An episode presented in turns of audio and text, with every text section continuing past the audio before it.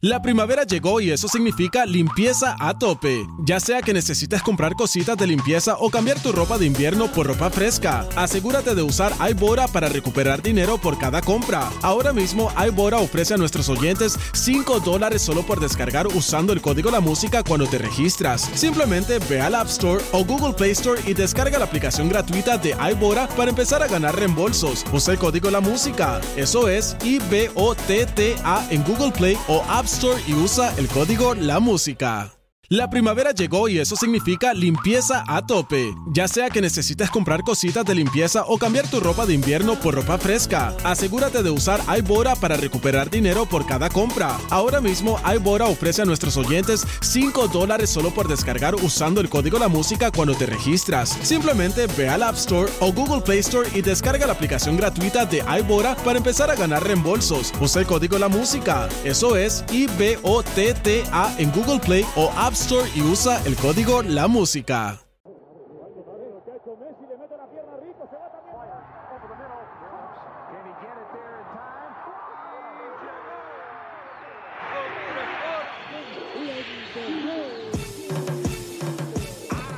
La línea en los deportes, ¿quién fue que la marcó?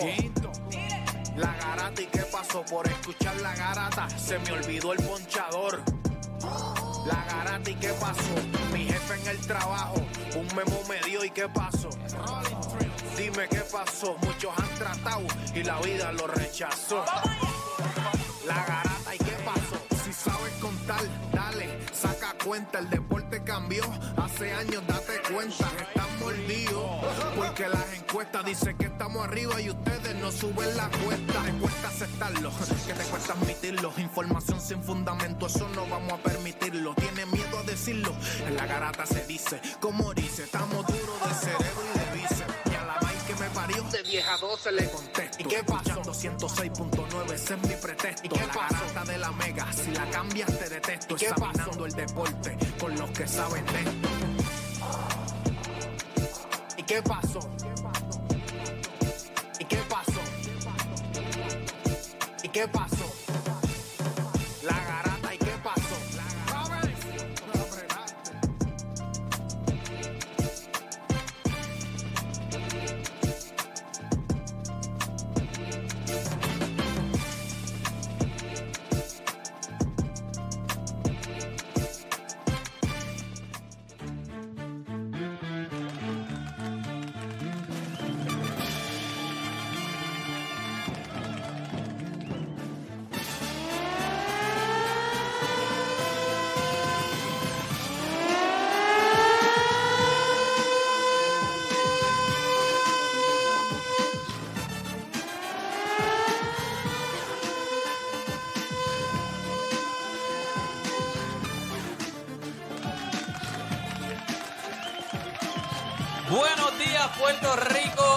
de la mañana en todo el país. Es hora de que comience el mejor, el único, el incomparable, el número uno, el mejor programa de deportes en Puerto Rico, La Garata de la Mega. Hoy tenemos este, hoy tenemos casa llena. O sea, ya está el cuadro completo. Y te vamos a jugar fútbol. hoy vamos a jugar fútbol, como siempre me acompaña. ¿Y qué posición tú vas a jugar? Eh, yo soy quarterback, yo soy quarterback. No, pero es que el cuadro ya la tenemos. Sí. Ah, Hello, verdad, estoy que aquí, eh, estoy aquí con ustedes. No, pues yo, este, yo soy este, Este- Coach, coach, coach. me, me pega, coach, me pega, coach. De verdad, ¿Cómo es el deporte? Yo sería coach, yo no quiero estar allá adentro, yo O quiero el, estar el de la, afuera. o el de la agüita. Tiempo, tú vas. El El Waterboy, el el el. Waterboy. Ya lo deporte, mira, esta gente diciendo que No, pero no, hay- no- no hay problema, yo yo me quedaría afuera, yo no tengo problema. Este, gente, eh, escucharon ahí una voz femenina, pues sí, gente, tenemos hoy este invitada especial. Tenemos en directa. Oye, estás desde, desde Guerrero. Te puedo presentar como desde Guerrero, no Claro, hay problema. Claro, desde claro. Guerrero, el programa Guerrero, este, está Nicole Colón, que está aquí con nosotros. Uh, saludos, saludos a todos. Ya Gracias tuvimos- por darme el espacio. Ya estuvimos aquí, los otros días estuviste por, por teléfono. Por teléfono, sí. De gente me, me, tiró un pana, Miguel me dijo rápido, oye, está bien, le mete, eh. Le mete, oye, le mete. eh. oye, yo no estoy aquí por nada. Eh, Están los, los demás charlatanes, que no hay, no hay que presentarlos porque ustedes los conocen. Este, está Philly, está Juancho, está Oda, así que este. en Está, está- duro porque dos charlatanes miró para el lado y se dio cuenta que estaba Philly y dijo, está Philly, tú me entiendes, está también. Philly también. Ay, Philly bajó la cabeza como, como esto no fue a mí, esto no fue a mí porque yo no soy un charlatán. Nada, gente, hoy es hable lo que quiera. By the way, ayer, este, o sea que yo no, yo no lo hago mucho, yo sé que ustedes lo hacen mucho en sus redes sociales, este, Juanchi y Oda. Yo no lo hago mucho, pero mucha gente me escribió cuando hablamos lo de Miguel Coto, este, de que, pues, de lo que él dijo de, de los influencers, de que es una payasada para el boxeo. Eh, ahí fue que entonces llamó camionero, yo le di el ejemplo. Mucha gente me textó y me llamó y me dijo, papi, lo que dijiste fue a otro nivel. Y yo dije, y me dijeron, coge ese clip y súbelo. Y yo dije, pues esta gente lo hacen, pues yo lo voy a hacer. Cogí el clip, lo subí a mis redes sociales y me han escrito un montón de gente. Me han llamado, me llamó hasta Samito, fue uno que me llamó de una. Mire, papi, ¿qué tú estás hablando de Eh, De una. Samito Santana me llamó, o sea, de verdad que, que fue un tema que fue bien, eh, que, creó pasiones. Así que si quieren volver a retomarlo, pues ustedes No, son los que van a llamar. ustedes son Sí, los llaman, que llaman. ustedes son los que ya- eh, los que mandan hoy porque el libreto lo hacen ustedes. Hoy es hable lo que quiera, lo que ustedes quieran decirle, lo que quiera que se hable, se va a hablar. Post también vamos a hablar de los playoffs de NFL, por eso es que está también aquí Nicole Colón aquí con nosotros porque es la dura, o sea, ella es la que nos va a dar luz. Eh, No confiamos en Juancho, no confiamos en Odaño, en lo que vayan a decir, por eso traímos a, a Nicole. Necesitamos gente experta que hable de esto, o sea, no confiamos en los que estaban aquí. Nada, gente. Comenzaron las mejores dos horas de su día, las dos horas donde ustedes a hacer por lo que le pagan y se convierte en un Rey Charlie de la vida. Así que usted no cambie de emisora porque la garata de la mega comienza ahora. Este programa no hay manera de copiarlo. No porque no se pueda, sino porque no ha nacido. ¿Quién se atreva a intentarlo? La Garata. La joda en deporte. Lunes, lunes a viernes por el app La Música y el 106.995.1. La, Mega. Bueno, ahora sí, gente, oficialmente comienza la garata de la mega. Usted se puede ir comunicando 787-620-6342. 787-620-6342. Hoy es hable lo que quiera, lo que significa que usted va a poner el tema. Usted va a poner de lo que quiera hablar. Ayer el temita fue bueno.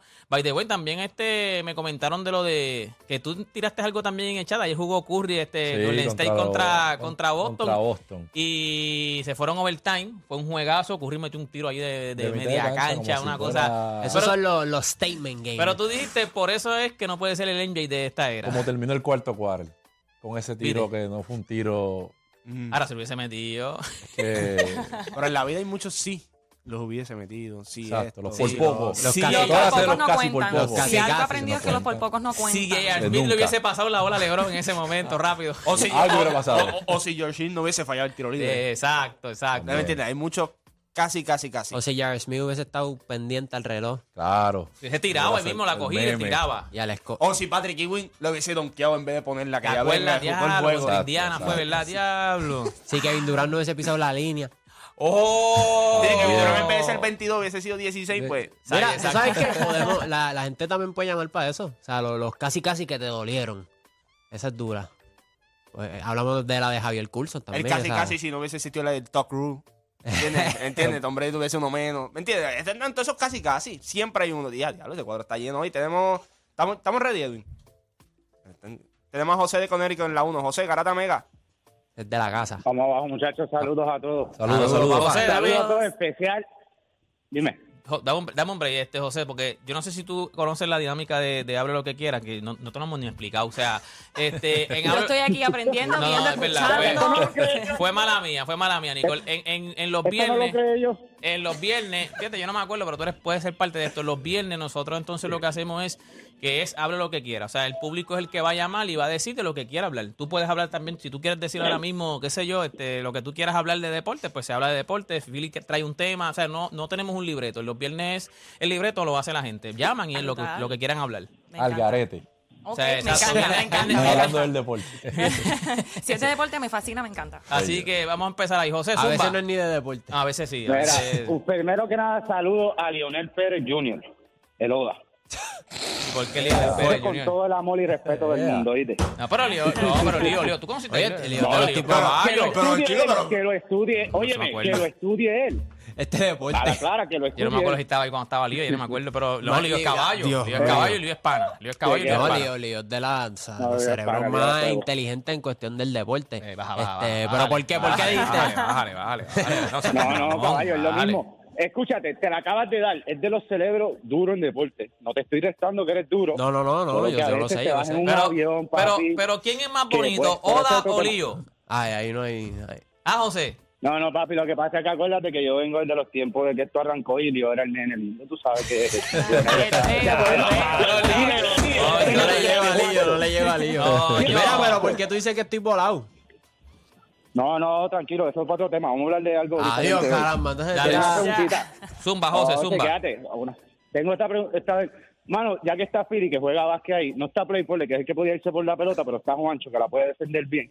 Para ustedes, ¿qué tragedia impactó más en los deportes? Por ejemplo, la de Kobe en el básquet o la de Roberto Clemente en la pelota.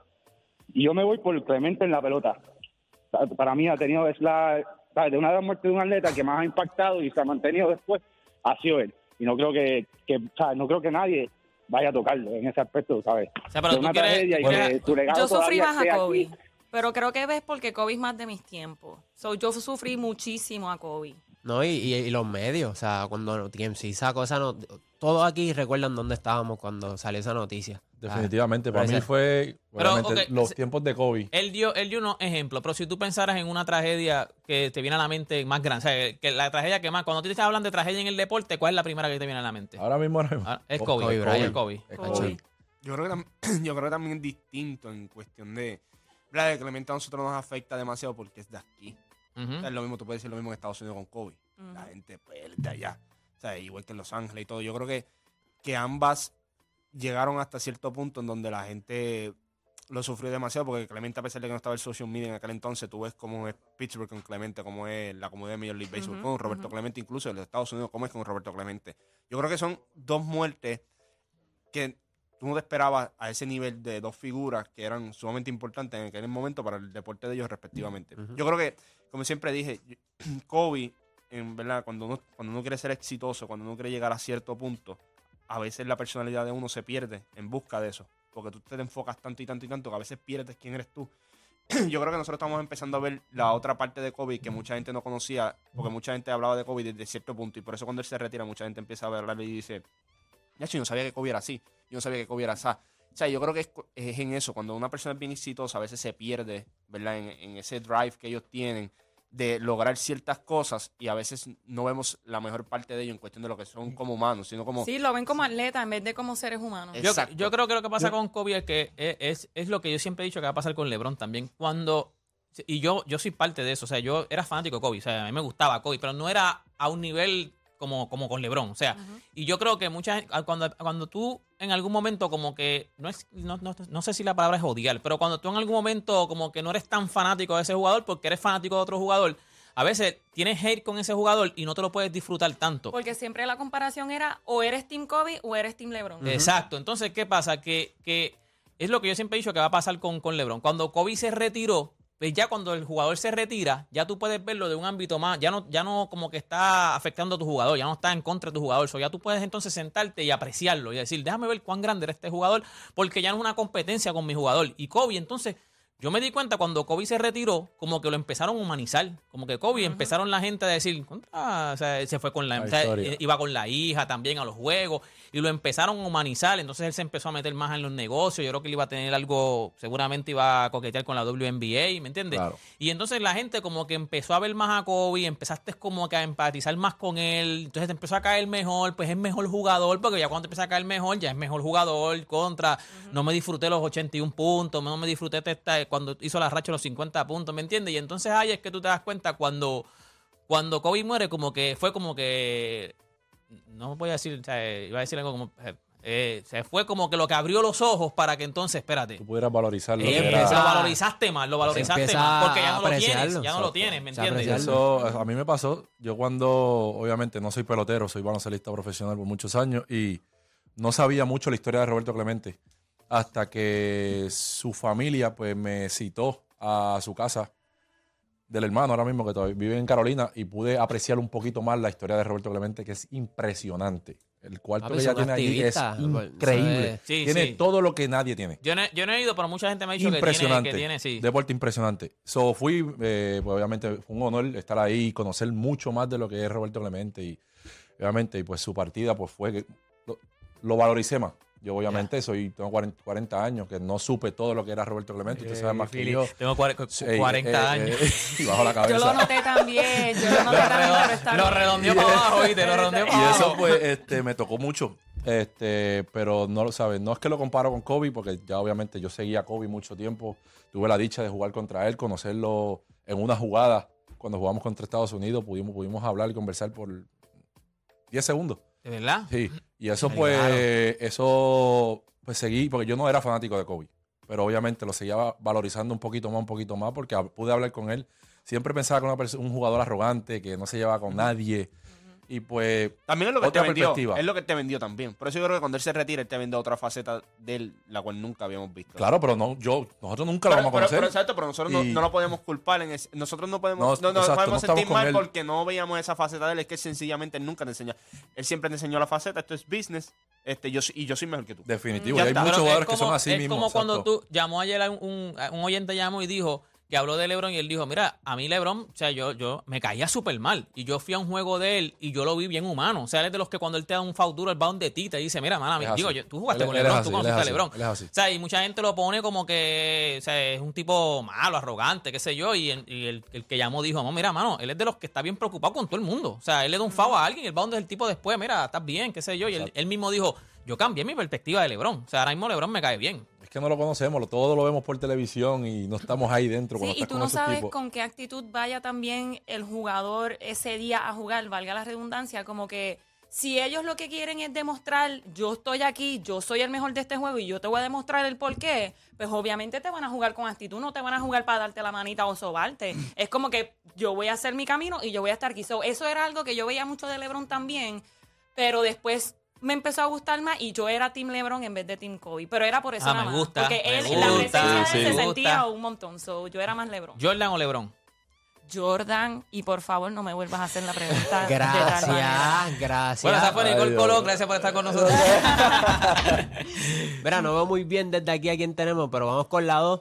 Este, Fili, Fili ah, está ahí. Eh, creo que la número 2 está Jan de Ponce. Jan de Ponce, Garata Eh, Mega. los ponceños en la casa. Mira, vaya. Sí, eh. Jan Zumba. Buenos días, muchachos.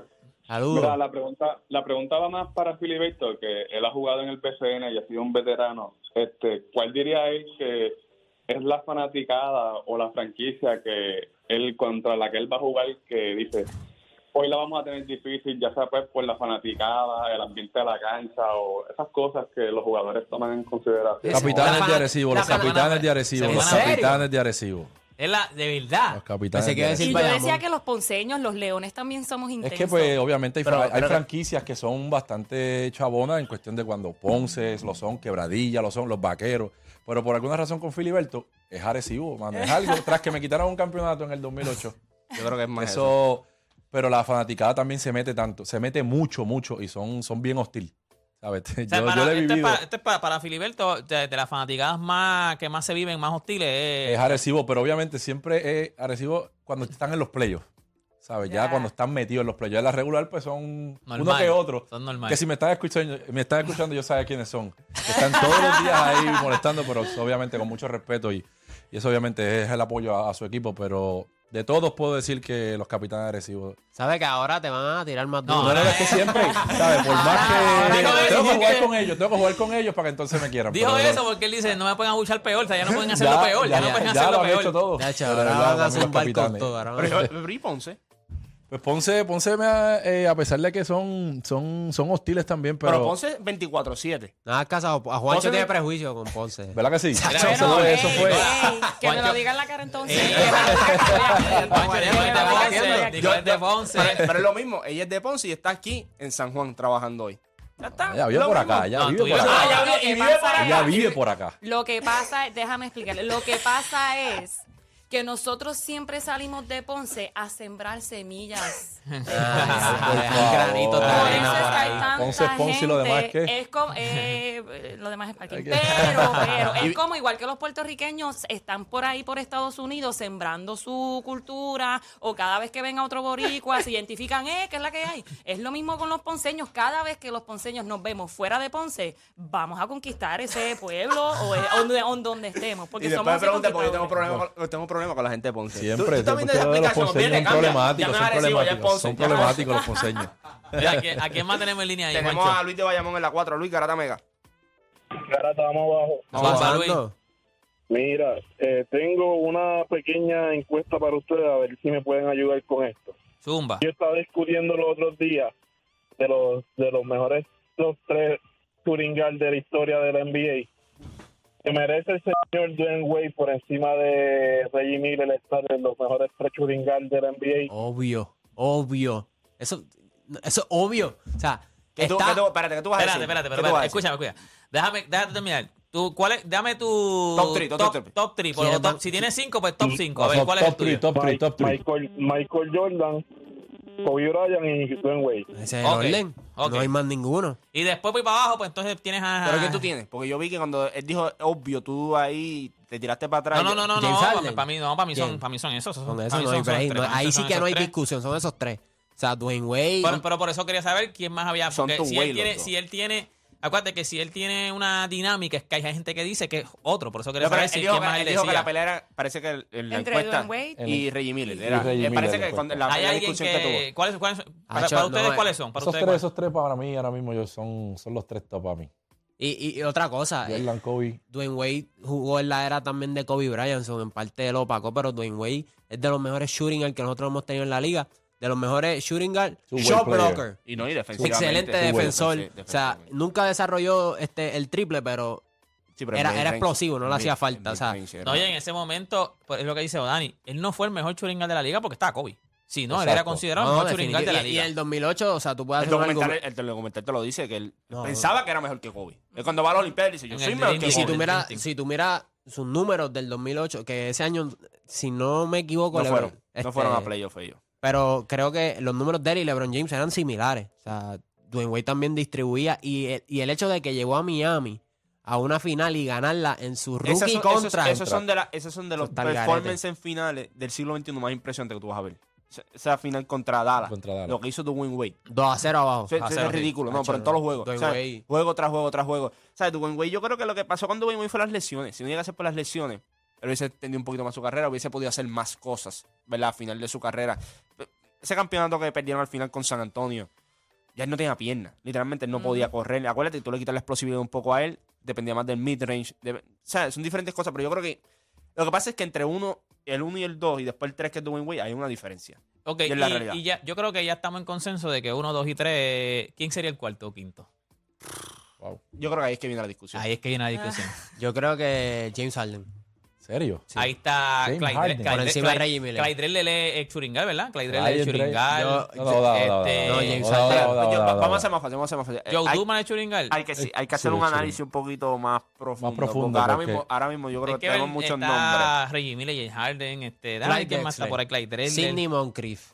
Este, Reggie No, Miller. sí, venimos para ahora George Gilbert. No sé si lo, tú sabes George quién Gilbert, es sí, ese. George Gilbert, sí, George Para mí él era un forward. Pero si quieres meter a George Él, Gilbert él en la como, conversación. él- él como, eh, como Clyde, porque Clyde tú puedes decir que era un forward también, porque, eh, igual que John Havlicek, ¿sabes?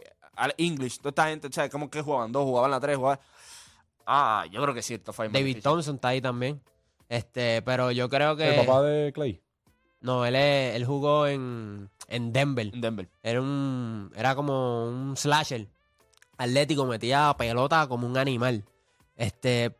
Eh, y este eh, Danley, Adrian Danley, Sí, sí. no sé si es forward shooting Danley, como Danley, sí. O sea, hay muchos, pero yo creo que lo que nosotros vimos de James Harden es absurdo, gente. Lo que Ahí pasa es que ahora Estaba buscando nombres así, está ahí en ese, en ese grupo tiene que estar Real en el Churingal, este no es mejor que James Harden. Manu Ginobili de Churingal. Tracy McGrady No, Churingal.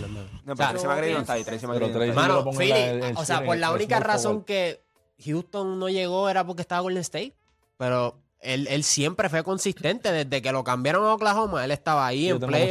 Era competitivo. En Harden, que no me. No me, No, pero si te digo, si tú te Clay sientes... la- Thompson me en llena. Si tú te sientes y pues, la... pon- pues ponga a Kawhi Leonard también ahí. No, pero Dos, tres, es no, es es pero.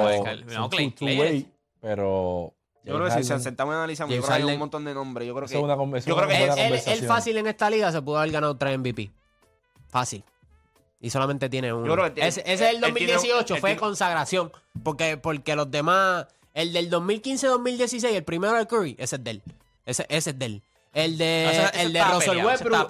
no, no, ese, es- ese es el, de el él. que era de, es de el él. que era de, la- era el de Russell Westbrook. Lo que pasa es que Russell Westbrook hizo algo histórico y por eso se lo dieron a él. Pero si no llega, si Russell Westbrook no llega a haber hecho eso, eso histórico, era de James Pero es como dijo Juancho los otros días, era por la narrativa. Yo te garantizo. narrativa. Si Russell fue Westbrook por el- por el estaba. récord. o sea, si KD se hubiese ido para otro equipo y Russell se quedaba ahí solo, el MVP Pero no vamos a honestos también con, con él. Él tiene una narrativa mala por la forma en que jugaba Houston también.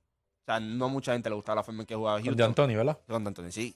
Y hasta cierto punto yo creo que eso crea una perspectiva mala de él, de cómo es él como jugador, que él puede hacer como jugador. Yo creo que lo aislaron tanto en que tú tienes que jugar con ciertas piezas y tú ves a veces, tú lo viste en Brooklyn, cuando él Ujú. estaba saludable, es un tipo que te puede jugar de múltiples maneras. Lo que pasa es que Houston lo encajó tanto, y es que ahí va lo de Dani, él era tan bueno que Mike D'Antoni dijo, es que si tú haces esto, vamos a ganar. O sea, si tú tienes que jugar de esta forma para ganar. Ahora mismo, era un tipo que te asistía como cualquier point guard de esta liga. O sea, no hay muchos guard que pueden pasar el balón como él. O sea, son, son pocos los que pueden pasar el balón como él. Defensivamente nunca lo ha tenido. No. Pero vamos a ser honestos también. El workload ofensivo de él en Houston era tanto que, de que tú lo vas a pedir defensivamente. Sí, Para eso tú tenías a los otros Triple doble de 60 puntos. O sea, se fue un scoring streak también de 50 puntos. O sea, y, y- No, y- metiendo la bola. No, otra mano, era es otra zurdo. cosa. es y nosotros tuvimos, nosotros tuvimos un tema aquí, recuerdo, hace unos varios años. Como que quién años. Yo no me acuerdo qué hice ayer. este, sobre. Michael Jordan y James Harden, como que ofensivamente, solamente ofensivamente. Recuerdo, recuerdo que estábamos hablando de que, que- ah, sí, o sea, que se Mira, hablaba no de que tiene Michael Jordan deficiencia podía- James Harden en su juego. que si Michael Jordan podía Que no prometer tiene deficiencia. No, bueno, eh, ofensiva, Ofensivamente, ofensiva. ofensivamente. Defensiva, pues ya sabemos Pero el lo- desastre que es, lo- pero en lo que se hablaba de aquí, y el tema era ese, era que si, porque la gente dice, no, que Michael puede poner 45, 50 en esta liga, él dice, mira, James Harden con todas las capacidades ofensivas que él tiene, lo más que ha podido promediar es 35. En aquel entonces era cuando estaba promediando 37 por juego. O sea, no es fácil, no, no es fácil meter la, pelota, pero un tipo como él. Otro de los problemas que tiene es cuando le quitaba los tiros libres en los playoffs, la cosa era Sí, distinta. exacto. Sí, también. sí. Pero cuando- también va encajado a que el y, cuando, y cuando apretaron ahora que los árbitros como que dieron un poquito más de, de, de contacto, o sea, permitieron más contacto, él bajó, él bajó sus números. Claro. Bajó completamente. Pero Él obviamente bajó todo, todo el mundo en playoffs baja sus números. O sea, es bien difícil que si tú promedias 33, tú vayas a, a promediar por 16 juegos de playoffs 33 puntos por juego. Es bien, es bien complicado. el pace del juego Disminuye. disminuye. También O sea, disminuye. Y era un tipo que, exacto, un tipo que anotaba mucho porque el pace en que jugaba Houston era, ma- era mayor que cualquiera de los otros equipos en la liga y no era ni cerca. O sea, esa es la diferencia, pero yo creo que él está, él está en la conversación. Top 5, sí, él está en la conversación Bueno. por todas las herramientas que él tiene. Bueno, gente, ya usted sabe, cuando regresemos luego de la pausa, pues volvemos con esto mismo. Hable lo que quiera, usted puede llamar 787-620-6342, 787-620-6342. Pero también venimos hablando de los playoffs de la NFL. Hay que hablar de a los un de la NFL. para, sí, que, porque- para que Nicole lo, lo educa a todos ustedes. para que los eduque, para que los eduque. Para eso lo traímos, para que los eduque. ready, Así que, estoy ready. nada, lo, lo- gente. lo brutal es que dice a todos ustedes, no dijo a nosotros. ¿Verdad? ¿Verdad? Vea ustedes, y hablaba de ustedes dos, para que no hay más nadie. Porque yo estoy claro que yo tengo que educarme. Volvemos luego de la pausa aquí en La Garata.